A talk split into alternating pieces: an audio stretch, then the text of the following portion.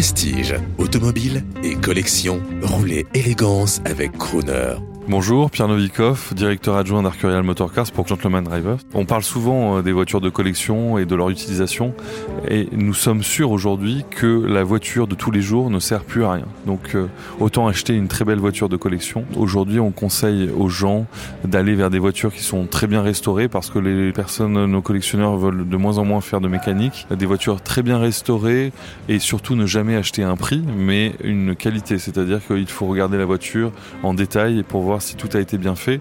Et à terme, euh, les voitures bien restaurées seront toujours utilisables et on pourra vraiment profiter du charme d'une voiture ancienne. Mais est-ce qu'avec le dictat gouvernemental actuellement, on va pouvoir continuer de rouler dans ces œuvres d'art qui se meuvent et en profiter? C'est ça la question. C'est certain pour moi, puisque la FFVE est vraiment dynamique et donc elle défend bien les véhicules anciens. Et en plus, euh, peut-être qu'à un moment, on va arriver aussi à l'électrification de certaines voitures anciennes. Un petit mot là-dessus, Pierre Novikov. C'est-à-dire, on a par exemple une, Rolls-Royce des années 70. Ça se fait? Ça se fait. Non seulement ça se fait, mais aujourd'hui, on va, on va pouvoir avoir des accords avec des transformateurs et qui n'auront plus besoin d'aller consulter le constructeur pour le faire. Si vous passez par ces transformateurs agréés, vous pourrez équiper votre Rolls-Royce avec un moteur électrique et vous aurez le droit, surtout légalement, de circuler sur la route et donc euh, d'être euh, assuré à cet effet. On a à côté de nous une merveilleuse Mercedes cabriolet, bleu nuit, enfin euh, le charme euh, Oui. magnifique. Combien ça coûterait pour l'électrifier d'après vous? Pour électrifier une voiture comme ça qui vaut 100 000 euros, ça coûterait autour de 20 000 euros, donc euh, un prix plutôt raisonnable. Et je ne suis pas forcément pour personnellement parce que j'adore le bruit des moteurs, notamment des voitures de sport.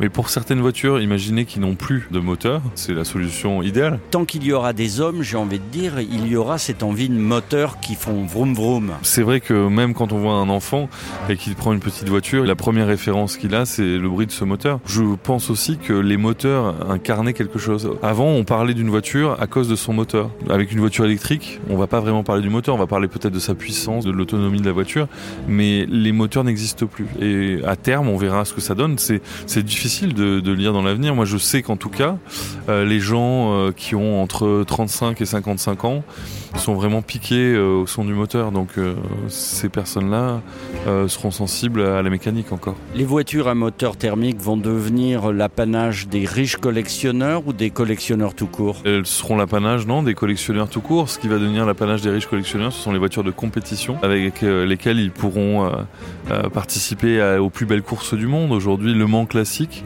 est une course où il y a quasiment autant de spectateurs que pour Le Mans moderne. Parce que les moteurs, les bruits, les, les odeurs, toutes les périodes qui sont retracées et cette passion des gens pour la voiture, euh, l'automobile, euh, dans ses meilleures formes est, est- est mise à, à- à l'honneur.